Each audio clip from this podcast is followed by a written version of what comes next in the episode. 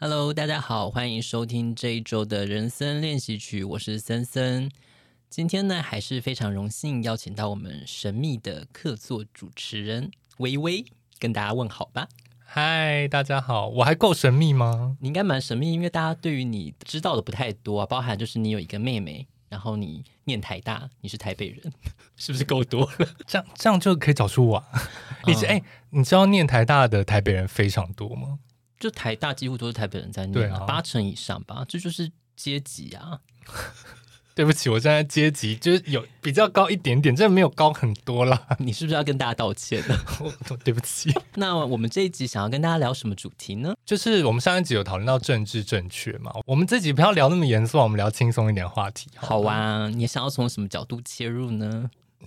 我觉得一个是那个好莱坞，我们上上集有稍微聊到好莱坞，对，那其实有几个在好莱坞关于政治正确的，呃，也不算新闻啦，就事件，我觉得我蛮想要跟大家讨论的耶。一个是迪士尼，因为大家知道迪士尼最近很流行，就是经典动画真人版的重拍嘛，狮子王，对对对对对，诶，他是真人吗？他是真动物，我其实没有看过狮子王。阿拉丁，阿拉丁，阿拉丁，对对，阿拉。之前最大的一个新闻争议，就是在于现在正在开拍当中的小美人鱼真人版。对，然后他选的女主角艾丽儿呢，因为她在动画里面是白皮肤、红头发的设定嘛。嗯嗯嗯。那我想这印象深植人心啦。就是如果要我选迪士尼最爱一部动画，我也会选小美人鱼。真的假的？为什么？因为我就是想当乌苏拉。OK，我现在声音有点哑，就想要偷一些别人的声音的。好，回到这个新闻呢，就是说这一个选角艾丽儿的选角，最后选中了一个就是非裔的美国人，就是黑人啦。当然，大家就爆出来说，这不是我想象中的艾丽儿。嗯嗯嗯嗯，大家就变成讨论在于说，小美人鱼可以是黑人吗？这样的一个议题上面引爆了讨论。有的人是说迪士尼符合了政治正确，但是毁了我从小到大的梦想。可是小美人鱼它是人鱼耶，人鱼为什么不能是黑人？嗯，有的人说它毕竟是丹麦的童话开始的嘛，那丹麦本来黑人就比较少，为什么小美人鱼可以是黑人？可是我觉得这就是牵涉到嗯、呃，你对于美的认定啊，美人鱼它要是美的，然后美的就不能是黑人，是这个意思吗？大家变成对美的想象有可能太过单一单一，因为在就是。就是这些大众媒体的渲染之下，我们从小到大看的知名的好莱坞电影，可能绝大部分的主角都是白人。对，那大家就会觉得白就是比较好看。对，那当然现在也有很多，就是像奥斯卡的委员会也有很多讨论这个声音，就是说影艺学院它的组织成员里面的黑人的比例，或者其他少数民族的成员的比例，真的非常的低。那以及我们现在也会有一些民间的组织会去检视说，其实每一届。啊、呃，就应该说，整年好莱坞生产的电影当中，有多少比例的主角是黑人，或者是说，例如说拉丁美洲人，或者是说黄种人这样的比例，那以及说他们的成员，那以及说，啊、呃，应该说受到提名的影片的比例，或者说最佳男主角比例有多少是黑人啊？这样，我觉得就是用一个比较量化的方式去做这个评估啦。那一来，我觉得，呃，小美人鱼可不可以是黑人这件事情，就是其实可以讨论啦。那我个人的看法是，确实跟森森一样，就是说，美人鱼本来就是一个幻想中的生物，它其实不应该有任何限制，说它只能是白人，只能是黑人。那因为其实当初小美人鱼，就是我看了一下资料，小美人鱼当初在做成动画之前呢，它其实原本设定是金发白皮肤，嗯，那。他也是在其他的就是一些修改之下，他才改成红头发。对，那我们也我们也知道，其实国外就是欧美人也有一些对红头发的人的歧视啦。对对对。那所以我觉得，其实呃，美感这件事情本来就不应该只是一个单一的标准。那呃，其实迪士尼有一个公主的标准，你知道吗？那是什么标准？呃，我不知道，她可能是一个，就是她可能有个公主守则吧，就是可能有点像，你是要符合这个守则才能当公主，还是说她创造出来公主的角色都是必须符合这些守则？我觉得，呃，她的动画里面的公主要符合这些特质。那我觉得一来可能是有点像是迪士尼乐园，它它里面有一些什么扮装公主的活动啊，它就会说哦，要当公主要具有什么样的特质哦，那可能就是要勇敢、活泼，然后外向，然后等等等的。所以其实。你的呃外在的条件不应该去限制你是不是能成为公主。对，哎，那我我们现在是教大家怎么成为公主 希望大家都可以当公主哦。怎么会？你赶快发出一些银铃般的笑声，快点！怎么会变成公主教战手册？对，好。但其实这件事情，我有一个很想跟大家讨论的，就是因为小美人鱼的选角结束之后，这小美人鱼已经正在开拍当中了。嗯、那其实接下来最近的一个新闻就是白雪公主也即将开拍成人版，然后它最近的、哦、成人版、真人版啦，是成人版，我想应该拍过蛮多次了。Okay, 好。这集我们要上就是成人的标章的话，就是因为这句话。我们没有聊细节，应该还好吧？OK OK，就是让一些儿童知道。白雪公主也有成人版哦，你们长大之后就可以看。再等一下，因为我想说的是，它最新的就是白雪公主真人版的选角已经出来了。Okay. 然后白雪公主是即将有一位叫做 Rachel Ziegler 的女演员演出。嗯嗯，那这个 Rachel 呢，她现在比较知名的作品就是呃，今年刚上映的《西城故事》的女主角。那她其实是。呃，他应该是哥伦比亚裔的，然后他在《西城故事》里面是演一个波多黎各人，嗯嗯，所以他其实是拉丁美洲人，他的肤色也是偏深的。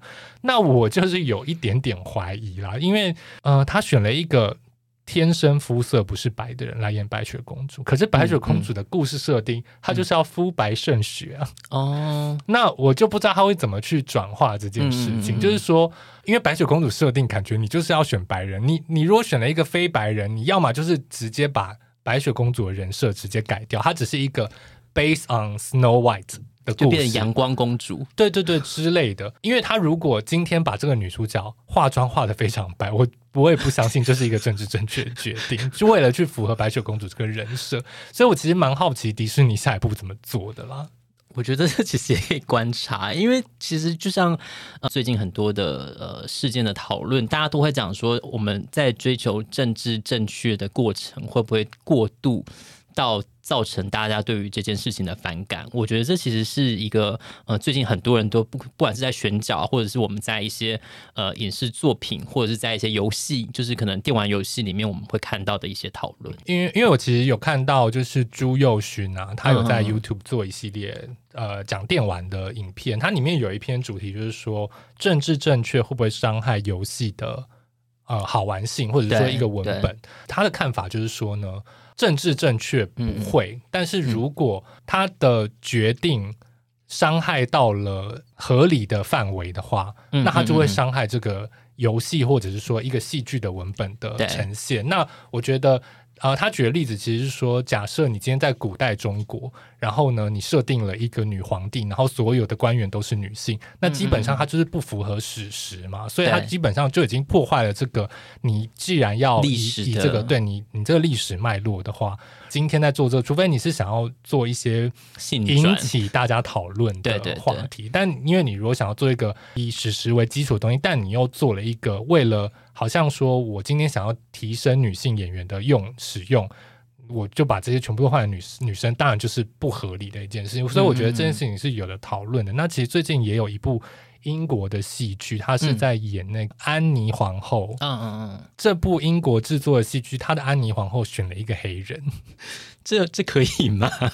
对，所以呢，就引发非常多的讨论，就是说，基本上在史实上，安妮皇后是黑人的几率非常非常非非常非常低。对啊，对，因为毕竟我们还是有文献记录，他大概是怎么样人，会有一些他的画像等等等，基本上他应该不可能是黑人。嗯，就是说。啊、呃！但因为安妮皇后的历史背景，她是从侍女里面被，呃，是亨利六世，就是灵性之后争宠，然后成为王皇后这样子。那时候黑人确实是比较多是仆役，所以有没有这个可能？但还是有一点点的可能性，但是他可能在后续史实被掩盖了这样。但呃，就变成说，但这个戏剧变成在公布他的选角之后，他在网络上的评论就是被洗得非常非常低。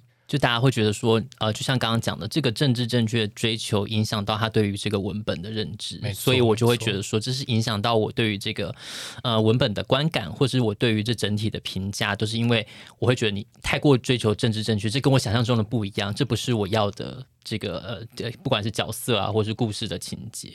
对，但我觉得其实如果基本上已经做到这个地步，好像就已经又超过政治正确的范围。他也不是为了政治正确做这样的决定，嗯嗯，而是他是可能就是为了要凸显，他就是要做一个设定上的反转吧。对我来说，有点像是这样。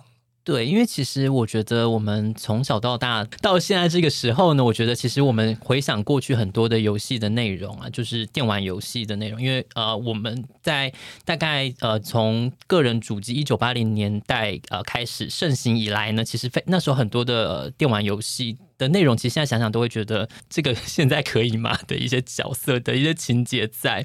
像你有玩过《仙剑奇侠传》吗？有啊有啊，小时候最爱的游戏是《仙剑》。了对，因为但是你现在回想他的这个角色的一开始的内容，其实是偷衣服吗？对，他就是。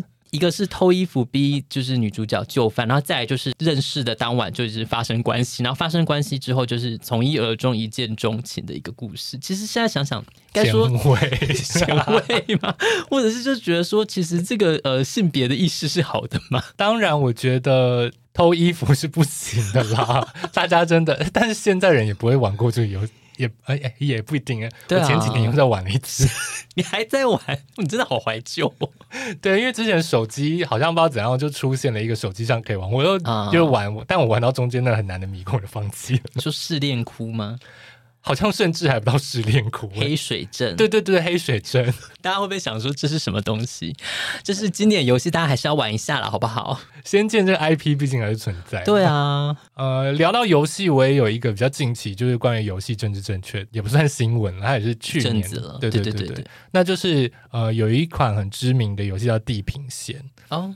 是什么平台上面的？我在 PS 上面玩的。那它好像现在店好像也有加机版，对，嗯嗯嗯呃，因为它地平线我不太确定是几年试出的游戏，嗯嗯，那但是它在今年初呢推出了它的第二代，对，好，那基本上我大概讲解一下，就是它是在一个文明浩劫后的世界观设定之下，然后呃，就是它的文明已经衰败，然后人类有少数存活下来，但是就是在一个比较蛮荒的状态下面。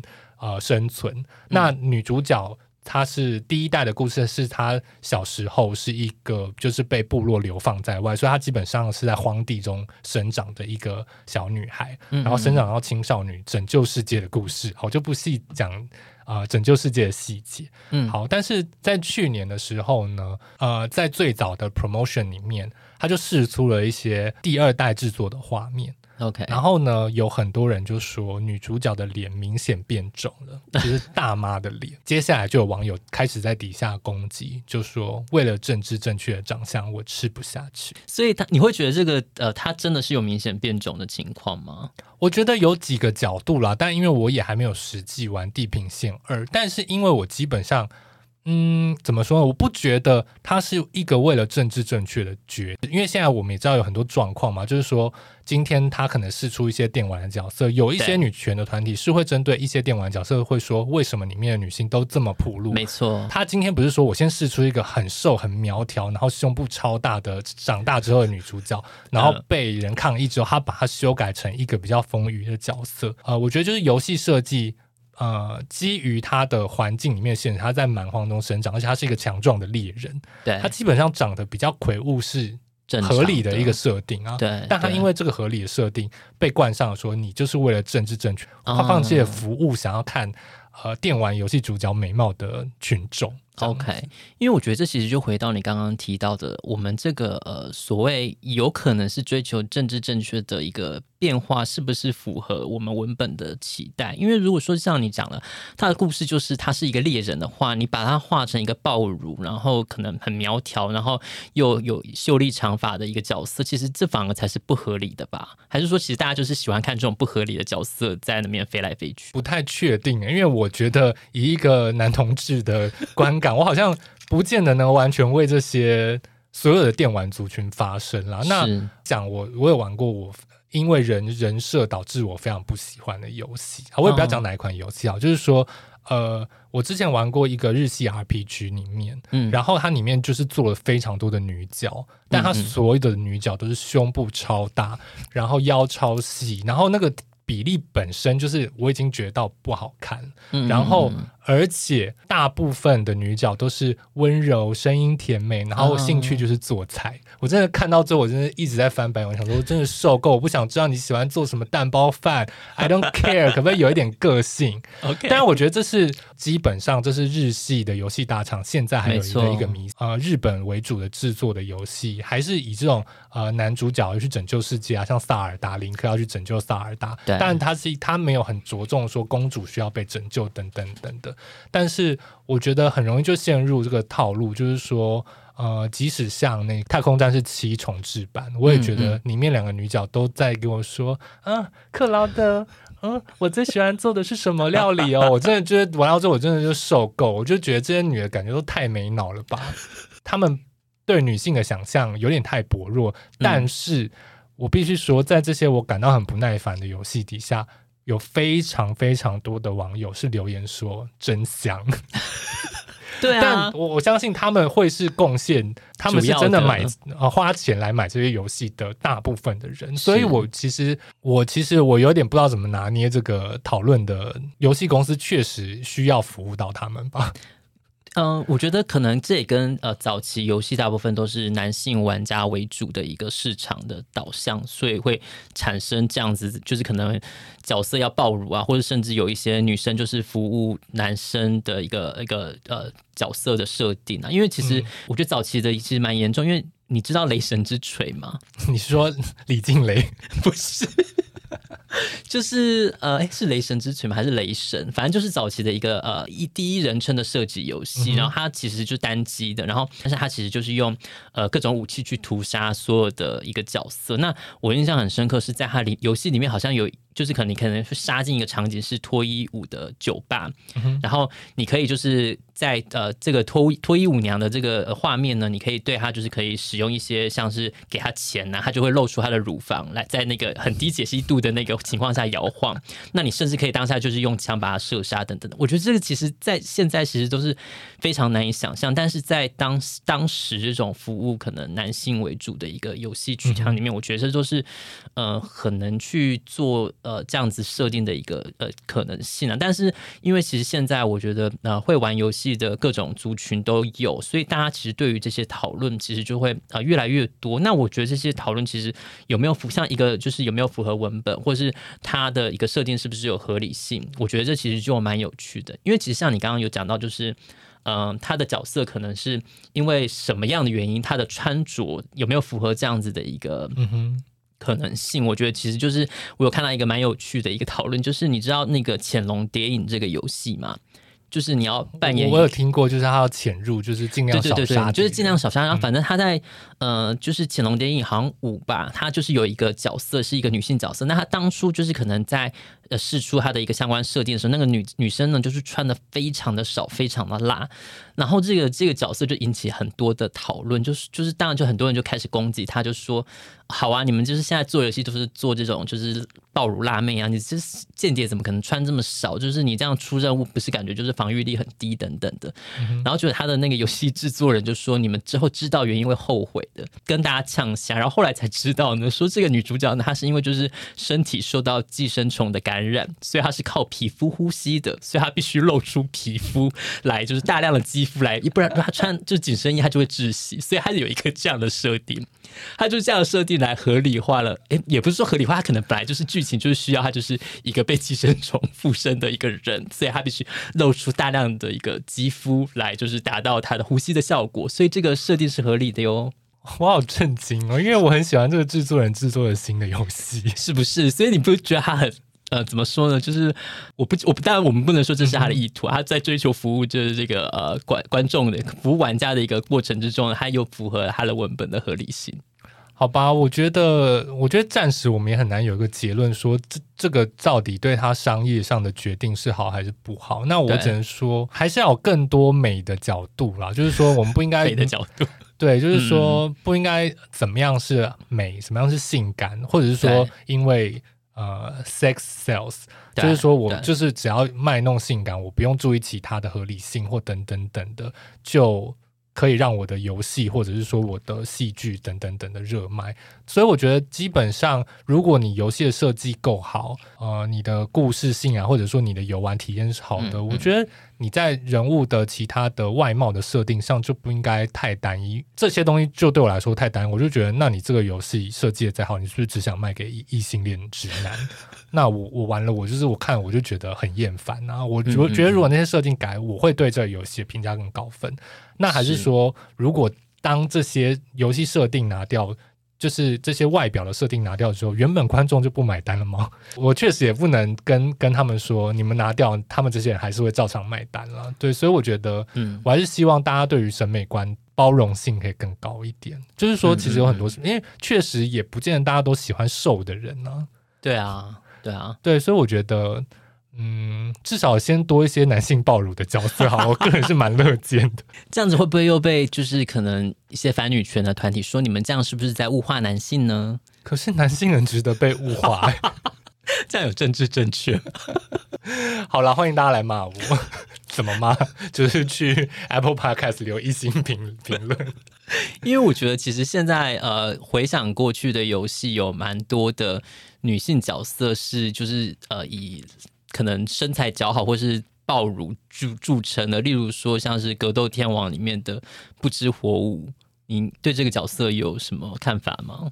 我个人是麻宫雅典娜派的，但是我偶尔还是会选到不知火舞。我跟你讲，他们三个就是不是以前玩这游戏都要选三个角色嘛，一定都是选三个女生啊。对，没错。对啊，我觉得好像很多同志都是采取这样的方式，就是操纵三个女生，不知火舞、麻宫雅典娜，还有谁？雷欧娜吗？雷欧雷欧娜是谁？还是后后面有一个很骚的？用了一个很不正式正确的词，就是有一个什么 whip 之类的吧，就是拿皮鞭那个。哦，对对对对对对，好像有一个会一直就是甩鞭子的。好啦，我的骚是正面的词哦，我 OK，我我们也希望我们本人可以很骚这样子。好害怕。好像，确实很多男同志喜欢选这些就是性感火辣的女角，这样子我们是不是政治不正确了呢？但是，可是我觉得那是因为那个游戏的一个设定，好像本来就是就是用一些很美型的角色，因为他男生也都是肌肉就是纠结的一些人啊，嗯、他的八神也是偶尔会爆衣，对啊，每个人都是爆衣，然后就是哎，可是不对，他男生的其实多样性比较多哎，他就是有一些老人或是小孩或是胖子。就是男男生的多样性就很多，但女生其实就是比较呃单一啊，就是当然就是要好看的，就是它不会有不好看的，就是呃普普世价值里面认为可能比较不好看的女生出现。嗯，在这些讨论里面，是不是有可以去冲撞我们既有对于美的认知，让我们对于例如说，可能我们男生可以就是我们可以是就是呃。光头佬啊，我们可以是就是一个什么，可能是矮小的功夫大师，但女生就一定要是各方面，不管是高冷的，或是性感的，或是学生妹等等的，就是一定是要这些比较普世价值认为是好看的角色，我们才会把它端上台面。我觉得这就是比较可惜一点的地方吧。如果说你可以是就是各种，不管是妈妈、大妈，或者是等等的，都可以把它就是做一些呃调整，或者是做一些我们合理化的话，我觉得这也都未尝不可。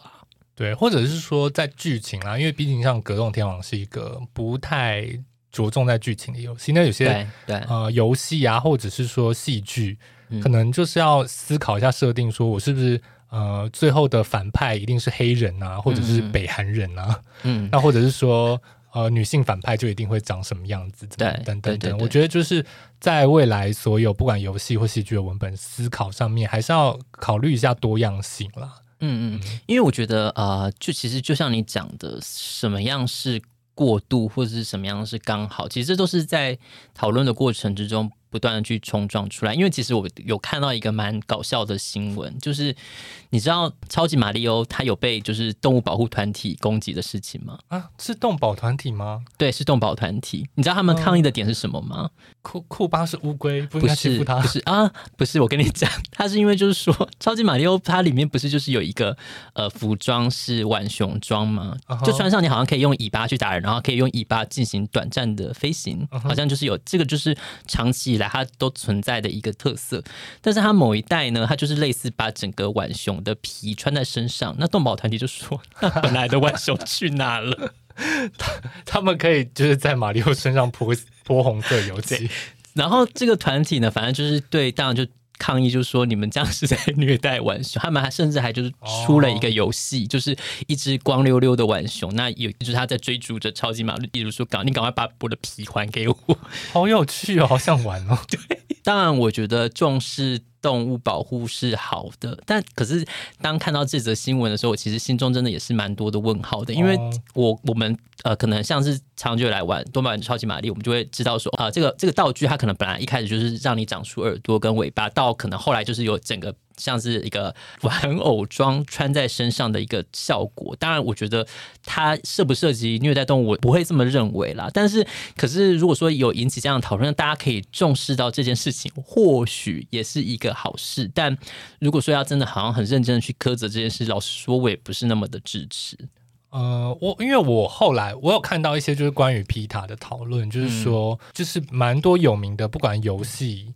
应该说，我看到蛮多关于游戏的讨论，他们就是例如说会会挑一些比较当红的游戏啊，例如说什么《艾尔登法环》这种之类的。他就说，呃，里面有一些什么大型 BOSS 是龙虾，他就是会做，因为我觉得基本上它它是一个趣味，它不是真的叫大家说你不要杀龙虾，或者说不要杀动物，它就是里面会写说一些什么，你可以在游戏中跟这些动物一起奔驰啊，或者是因为我觉得他们基本上有点像是。用一个搞笑让大家来思考，说其实我们真的可以尽量在生活中。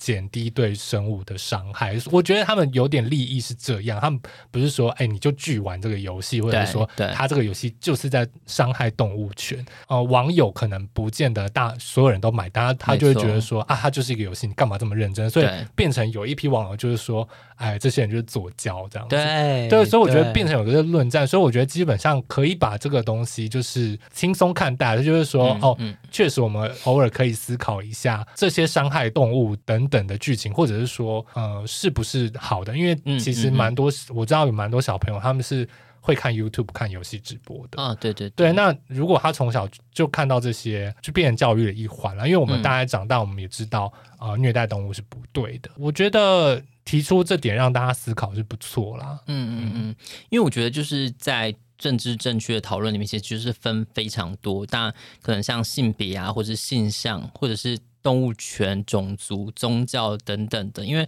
其实像我知道有些呃游戏，可能就是因为它里面可能用到特定宗教的符号，然后可能产生对于一些特定的族群的一些侮辱，而必须要去进行调整。那有人就会觉得说，Come on，这只是一个游戏，你有必要这么认真吗？我们只是就是 for fun，你为什么要就是把你们政治正确的手，就是伸到我们电玩的世界来弄玷污了我们这个？呃，盛唐，我觉得就是会有嗯这样子的声音出来，但是我觉得这样其实蛮可惜的，因为呃，你透过这些呃讨论，其实会宽广你看这个世界的态度。我觉得这是这个讨论比较宝贵的地方。我记得很久以前不是有个，就是哈利波特正当红的时候，有个新闻，就是说应该是基督教团体，就是说请不要看哈利波特，对，就是巫术的诠释。对，当然我们觉得很好笑，可是真的可能对某些人冒犯，所以我觉得。嗯毕竟现在三 C 产品这么的盛行，如果你是有小孩的人，就是嗯，要好好的做这些家长控管的设定哦。你要注意你小孩看到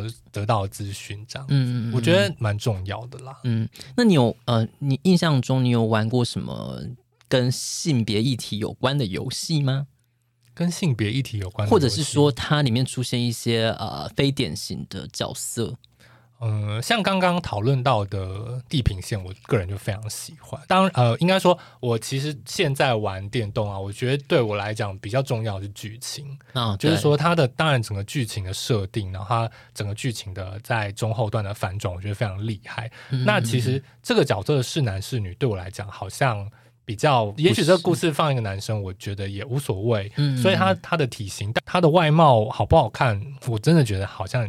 对我也不是太重要诶，除非就是他是一个很恼人的角色。我其实我觉得现在大部分欧美的呃游戏制作，他们会比较偏向，至少他们的女性角色比较嗯嗯比较不会太单一，他们会有各种至少个性类型的角色。嗯嗯嗯，那我觉得也可以提到，就是呃。呃非常红的就是巫师系列游戏，它也翻拍成影集嘛。那其实它备受推崇，就它是一个开放世界游戏，它里面有很多支线会互相，你看它的人物都设计的非常立体，就是它不管男性或女性的角色都有非常多。个性不同的设定等等等等，当然里面有很多裸露啦，但是他其实男主角跟女主角也都有裸露，所以我觉得这就 OK。嗯嗯，所以我觉得多元性，我觉得是帮助一个游戏更好玩。对啊，所以我觉得回到我们一开始的命题，就是说，呃，我们对于政治正确的追求会不会影响到游戏的一个呃趣味的程度？其实就是你。能不能把这整件事情都是合理化，或者是有一些近期拍的影集，可能就是会让像是同志啊，或是跨性别啊，或是不同的种族都会很稀松平常的出现。那有些呃讨论就会说，这个剧就是整个就很追求政治正确，导致他们可能会觉得说很影响观影的体验。但是如果说我们现实的世界真的都是在往一个比较平权，或者是说尊重多元的方向前进的话，那能够呈现这样的样貌，我觉得有什么不可以的吗？就是。他也不是在追求政治正确，他就是会呃呈现我们希望的一个世界，或者是我们期望的一个呃将来的一个方向。我觉得这也是一件好的事情啊。嗯哼，对啊。哦，还有一个去年也非常流行，嗯，但我不知道森森有没有发到，就是《最后生还者》没有没有。好，好，我我可以稍微讲解一下，因为它也是出了一个一代跟二代的游戏.然后它《最后生还者》应该是去年或前年的第二代发售了。嗯，那它其实就是一个在。呃，僵尸病毒爆发的美国发生的故事。那第一代它是呃男主角带着一个小女孩，因为就是保护人类的一个组织，就是说。啊、呃，他们在寻找身上带有对抗僵尸病毒疫苗的人类，就是他他咬了不会、嗯、不会发病的，就是其实蛮一般僵尸世界的设定。然后呢，他们就找到一个小女孩，说她已经被僵尸咬，但她没有变成僵尸，嗯、所以他们要要男主角带着小女孩穿过重重的僵尸地带，然后到一个他们研发疫苗的基地。嗯嗯嗯。呃，因为男主角他是一个女儿，就是不幸在。呃，僵尸病毒爆发之后丧生的爸爸这样子，所以他跟小女孩在中间有培养一些情感啊。可是我这样会爆雷，虽然我不要爆雷好了。好，我不要讲后面的剧情，反正这个故事非常感人，所以一代他非常受欢迎。嗯嗯。那但第二代的主角就变成了小女孩，然后她长大了。嗯。然后呢，这时候又做了一个设定是小女孩是一个女同志。OK。然后长大之后身体变得非常非常壮硕。嗯。那。但二代的剧情就是讨论到一些就是跟复仇相关等等的剧情，导致整个剧情很多点很多喜欢一代的玩家都不能接受。嗯、但有很多人就说就是政治正确害的，他们就说不可能有一个女生可以练得这么壮。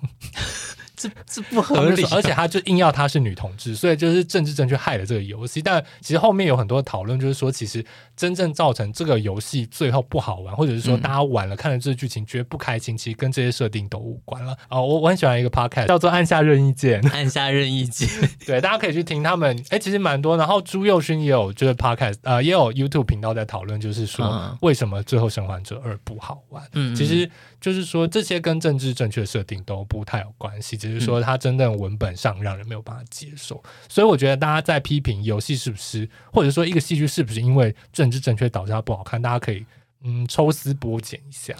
我觉得应该是说，呃，就是你要找最战犯，其实最容易的就是可能从显眼的地方开刀吧。如果说一个游戏不好玩，那它里面出现的男同志、女同志，你就先怪说男同志、女同同志毁了这个游戏，这是最简单的一个方式。那我可以说是二零一七年支持。同志婚姻的柯文哲害了现在柯文哲吗？好都是同志害的。同志真的好厉害啊，可以毁灭世界。我连就是气候异常都是男同志害的。天不臭夹子，真的是真的是很糟糕哎。上礼拜这么热，这两天又这么冷，不然我们聊轻松点好。你还有玩过什么游戏？我其实嗯，小时候玩的大部分都是电脑游戏耶，就是呃，我记得我第一款玩的游戏是用。五寸磁碟片，你有经历过那个年代吗？我没有拿过五寸磁碟片呢。OK，它就是比三点五寸磁碟片再大，是软软的吗？它软软的。哦、然后我记得那时候装的游戏是《美少女梦工厂二》，然后那个游戏其实现在想起来也非常的有一些可疑的地方，就是。因为它就是一个女呃女儿的养成游戏，那它这一系列最主要就是好像从十岁诶十岁养到十八岁，就是八年的期间，你要呃对她进行各种呃打工啊，或是教育啊，或是一些出游的安排，那再把她养大成人，那看十八岁他会从事什么职业？那其中就是有些洋娃娃系统，你可以帮你的女儿换衣服，那你可以在一些特定的商店买到的衣服是呃国王的新衣。那它的呃，顾名思义，它就是裸，会让你的女儿裸体。然后在那个呃商店里面，可能还会卖一些什么丰乳丸啊，或者是等等的，就是你知道，就是会有一些性的成分。就是我觉得这就是服务玩家的一些成分在。那甚至是你在你的女儿去冒险，可能有不同的地区去冒险的时候，那个在该区域的 BOSS 打对打的时候，那可能你打输的话，会发生什么事情呢？就是你的女儿会失身，就是他很强烈的用“失身”这个词。对，然后。甚至是啊，他、嗯、因为他是其中有个 boss 是女生，那就想说，哎、欸，女生你那你怎么会失身呢？他就会说，呃，让大姐姐来教你一些事情哦。就是你知道，就是一个很明确的，就是过程。但是你就是会有你女儿，就是可能披头散发的一个一个场景。那再回来这样，你就会觉得说，这个是剧情好像有点强烈。在对于当时你玩这个游戏的过程，你会觉得说，我不知道对于当时的一些直男的玩家来讲，他。这样要打输好还是打赢好啊？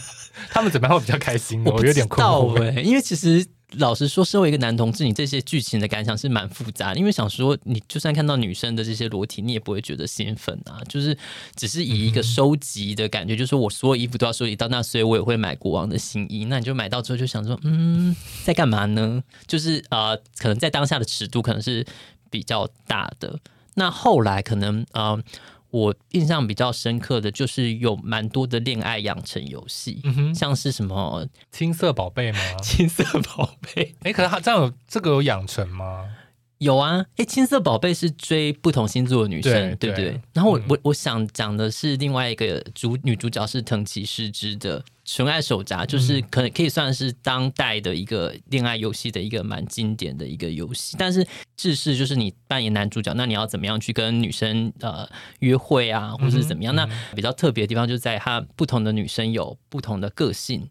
那你要如何投其所好，或者是怎么样？我觉得这其实某种程度上也是，嗯，把你对于可能呃不同角色的一个营造去拓展的一些想象。有的人可能是嗯很注重礼节，有的人是可能很喜欢运动的。那你可能就是针对不同的女生经营这样。那我觉得这是虽然说，当然我不是喜欢就是以女生为对象，但是我会觉得说玩这个游戏的过程之中还是蛮有趣的。我哦这样回我突然回想到我以前玩过一个 NDS 上面游戏。应该是叫做 Love Plus 之类的吧。嗯，那他就是男男主角，然后他也是第一人称视角，然后他就是在学员生活。然后我记得应该就是可能高中生吧。然后里面就有三个女主角在攻略，就是高一、高二、高三各有一个女生这样。然后因为 NDS 比较有趣的是，它有两个荧幕，然后有一个是可以触控的。嗯嗯。那所以呢，他就是说，呃，可能约会到某一个阶段的时候，你可以选择。呃，你就用那个触控笔啊，嗯，然后你就可以搭他肩或什么。哦、那你如果点到胸部的时候，他就会不高兴，就会降低你对他的好感。然后那时候我就觉得这个游戏也太生动、太好笑了。后来回想，就是像青色宝贝啊，或者这种，嗯、其实里面都会强调说女主角呃最最喜欢做的料理是什么。对对，因为其实你刚刚我刚刚说到纯爱手札，我忽然想到它有一个隐藏的设定。它里面就是有一个呃，你等于算是情敌的角色吧，呃，有钱的看起来像是男生的角色，到头来其实你是可以攻略他的，然后你才会发现他其实到最后攻略他之后，你才会发现他是女生，然后他是因为家族的关系，他把他当男生养，这是一个算是隐藏的角色。那其实当下我就觉得这算是一个蛮。特别的设定就是有点是说，呃，在挑战就是同志的这个一个界限在，在我觉得那其实，在当下玩这个游戏的过程中，我会觉得是一个蛮有趣的体验，那也会蛮佩服，就这个游戏的设计会想要做这样，好好有趣哦。对啊，因为我，嗯，好了，因为我现在看呢、啊，就是像有一些经营类的游戏，就是像什么牧场物语这种的吧，嗯嗯，那就是有蛮多人会讨论，就是说以前牧场物语它可能最后。你的你如果设定的角色是男生，你最后就是可以跟里面女性结婚，然后女生就只能跟男性结婚。哦、那好像比较到后面这几代，他就会变成说，其实不论性别，你都可以跟他培养好感度，最后结婚。嗯、我觉得这也是一个对性解放。我们这边鼓励性解放了，应该说各种解放，不管是外貌上面的解放，或者是性别性向上面的解放，我们都是在游戏中，我觉得都是乐见的。对，因为其实。我说到像这种比较呃多元性别的游戏，我忽然想到有一个游戏叫做《小魔女雷尼特》，我自己讲出来都觉得有点耻。现在录音室里面冒出好多问号。对，它其实啊、呃，它是好像是小魔女帕菲就是之类的一个其中的一个一个角色。那它的呃主要目的是经营你的一间魔法卖魔法物品的商店，就等于是经营类，但是它同时有剧情在推进。那当时我买这个游戏的时候，就只是因为我蛮喜欢玩这这种经营。类型的单机游戏，在那个时候，那呃，我玩的时候其实也没有做什么预预设，它大概是怎么样剧情，因为都会猜想说，大概就是可能你经营会遇到什么困难呐、然后你可能要怎么去挑战啊，甚至可能就是会跟什么样的人有不同的结局，大概就是这样，不外乎是这些结局。那我没有想到，其实这个游戏到后来，它其实是一个女同志的游戏 啊，他会跟谁交往？对，就是他，其实就是嗯，可能帕菲跟雷尼特他们可能是在本来的设定上是劲敌，就是可能他们各自的事业，uh huh. 然后就就发现，之所以他们会是劲敌，是因为雷尼特一直爱着帕菲。印象非常深刻，就是我当时候玩到这个游戏的时候，我是有一种就是傻眼的，因为我呃小时候玩就是电脑游戏，我都是跟我姐姐一起玩，然后我记得我们就看到那个剧情，想说什么他们两个。是在一起的，然后我跟我姐就有种面面相觑的感觉，想说啊，怎么会这样？就是我们没有想到一个就是经营养成游戏会这么激烈，就是那个女女生她们是一个就是呃活生生的一个 女同志的，前卫哦，非常前卫，而且重点是它里面不止就是雷尼特跟帕菲，它还有就是另外一个呃，就是另外一个女生也是可以就是呃在剧情的支线里面也是可以发展的。那其实这是在我。当下呃，蛮让我惊讶的一件事情，就是说，其实它的文本是非常跳脱传统的，它是有各种不同的可能，然后让它的游戏的多元性其实增加了非常的多。我都忘忘不了，就是当下我发现说，哈，什么？原来他原来爱他，这个这个惊讶的心情到现在都还一直留在留在体内。哎，这么说起来，就是这些游戏里面百合恋好像也是蛮正常的耶，好像应该不是说蛮正常，嗯、应该是蛮多的，但是好像。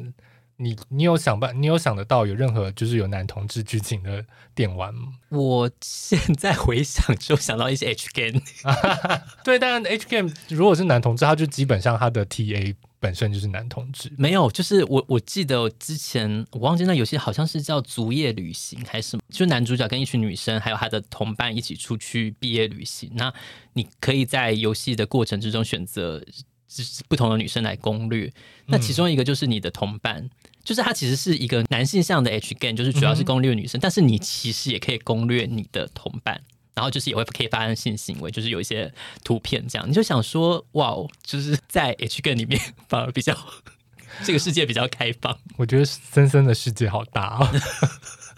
那你没有，有你没有玩过任何就是有男同志情节的游戏？因为我发现我们玩游戏的年代好像不太一样，我觉得小时候玩游戏比较多。对，没错没错。嗯、我小时候国小国中的时候玩的，因为那时候单机游戏比较热门，然后我很喜欢玩 RPG 或是经营养成类的游戏。嗯、因为我我后来想想，我其实我真的高中以前真的很少玩电玩诶、欸。呃，我家小时候有电脑的时候，我有跟同学借过《仙剑奇侠传》，但那时候我是没有玩完的。哦，真的、哦，就是因为我可能玩到一个时间，我就得还同学，所以我《仙剑奇侠传》是我到大学我才把它破关，也太久了吧？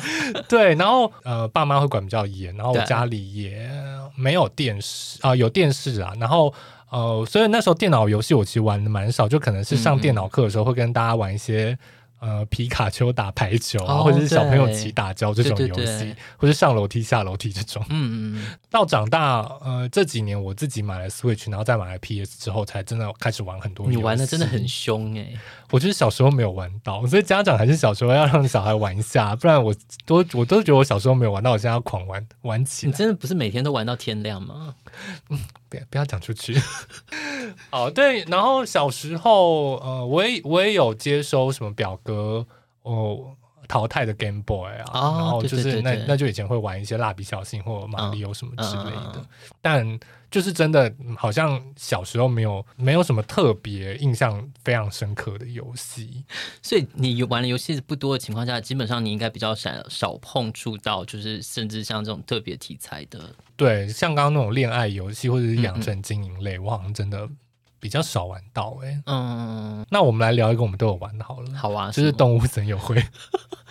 动物森友会它很去性哎、欸，啊哦对啊，它就是、但但你知道动物森友会也有被 PETA 骂吗？为什么？就是就是你在里面砍树啊，或者是捕蜜蜂、哦、这些都是妨碍。对对对对对，我也算是因为动物森友会受益良多啊？为什么？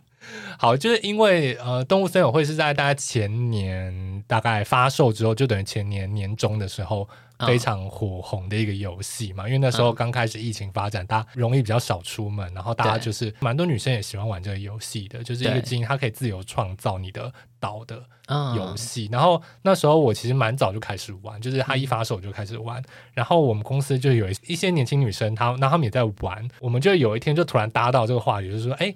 然后原来我们都有玩，然后我们就开始就是大家交流啊，嗯、然后有时候下班赶快冲回家连线这样子，嗯、就是我们还开了在公司里面开了一个所有在玩动森的群组，好然后乐融。然后呢，有一天呃，就是我在跟那些妹妹们聊，就是我们可能中午吃饭就一直在聊动森话题。平常他们 team 的主管就是我可能主要对口，他就说哈。为什么你们都去薇薇家？我跟你业务往来那么久，我都没有去过你家。为什么他们去你家？然后我们说哦，是那个 动森的家啦。然后呢，我就是提供给大家很多资源，以及大家就是例如说大家来我岛上连线，我送大家礼物等等。所以我当时就是一个、嗯、以一个富豪的姿态在公司里面横着走。动物森有财务自由，没错。那我觉得就是因为这样，我就是跟这些同事一下子也。蛮快的拉近距离了，嗯嗯，那因为他们平常也是我蛮多业务会往来的对象，所以我觉得感谢动森。嗯、我觉得其实你讲动森这个，就是它其实也让很多的女性玩家，就是也会对于就是各种这种可爱向的游戏啊，就会增加他们想要入手的意愿。我觉得这其实也是一个嗯、呃、拓展这整个多元性的一个一个方向。我觉得这其实也蛮好的、啊。那其实透过像这样游戏，能够去拓展我们的。交友圈，或者是说跟别人建立关系，我觉得这其实就是连线游戏的一个好处吧。但嗯，我可是我觉得又回到一个问题，因为我常常有一个疑惑，嗯，就是呃，在例如说看 PTT 或其他网络论坛的时候，或者迪卡，就常常有人会问说，如果我要买一个游戏，或者是我要买一个礼物，不限定游戏好了，嗯嗯，就大家很容易会问说，我要送给女生什么样的东西？这个东西适合吗？嗯嗯。但我觉得我就是每次看到这种问题的时候，我都会思考说，嗯，你就是只用性别来区分要不要喜欢这个东西吗？这样会不会很受限？然后下面就我觉得当然就会有说啊，我以女生的角度来看，我喜欢或不喜欢。因为像我个人，我就很害怕，我没有办法代替任何男，我没有办法代替男性族群发言，我可能也没有办法代替男同志族群发言。就我我也我也我也不敢说，因为我不喜欢谁谁谁，我觉得男同志都不喜欢。个人会蛮避免我。去代表一个族群发言这个立场，所以我每次看到这种问题，我都是嗯有点问号。我觉得他其实如果说比较轻松看待的话，就是有点问卷调查吧。就是例如说，呃，请男生回答这个问题：你们会喜欢这件衣服吗？那可能当然就是以你个人经验回答，嗯、但是当然不会说你每个人都可以代表男生族群吧。对啊，因为我其实蛮害怕，就是例如说，好，今天假设是一个颜颜色的选择，好，那是不是最后？啊，女生大部分都喜欢粉粉色啊、粉紫色啊，嗯嗯，然后男生就只能蓝色、绿色这样。我觉得其实有点害怕。那嗯，是不是能反映每个人真实的喜好？我觉得大家会就会觉得说，哎。这个颜色我虽然很喜欢，但这是不是女生在用的颜色？嗯嗯。那因为像我们自己公司的产品，我我没有要我们要透露什么公司啊？就是就是我们的外国的设计产品的 team 也有跟我们分享说，嗯，就是我们我们产品就有很多颜色，嗯，然后里面就是曾经出过粉红色，嗯，但是公司内就会有人反映说这是 gay 的颜色。这然后呢？然后所以后来，因为那个是限量款商品，后来就没有那个商品。啊、但我就觉得，哦、我就想说，Hello，gay 粉红色是 gay 的颜色，我们拥有一个颜色，真的，请异性恋不要再抢走我们的粉红色了。哦，哎、欸，我们真的很离题，我们一路从政治正确 聊到就是粉红色是我们的颜色，我们这样不是又拉回来了吗？对，很棒，很棒。嗯，我觉得其实回到政治正确，我还是觉得就是能够有。多的讨论是好的，不会有一个所谓完全正确的一个呃一个态势，就是就是会有各种消长啊。那再透过各种不同的讨论，其实就会让我们去增加各种可能性啊。那尊重多元跟可能呃适时的可以放下成见，我觉得是一个蛮好的可以去思考前进的方向。对啊，我觉得。多多讨论喽，也希望也希望有很多听众来留言跟我们讲，你对于政治正确有什么样的看法？好，那我们这一集差不多就讨论到这边，欢迎有任何的想法或是意见都可以到我们的 IG 跟我们讨论。我们有讲错的也欢迎来骂我们。对啊，因为其实这集我们比较谦卑，我们不是一直都很谦卑吗？毕竟我们自我审查机制比较多，对啊，多。好，希望大家都有很多自我审查的机制哦。这样社会应该会比较安详吧？对啦，三思而后言，好不好？好哦，那就祝福大家在疫情之中都能够保持身体健康，并且对于多元的价值观都可以一起乐见其成哟。对，还是呼吁可以打疫苗，赶快去打疫苗吧。好哦，那这集就到这边，谢谢大家收听，我是森森，大家下次见喽，拜拜，拜拜。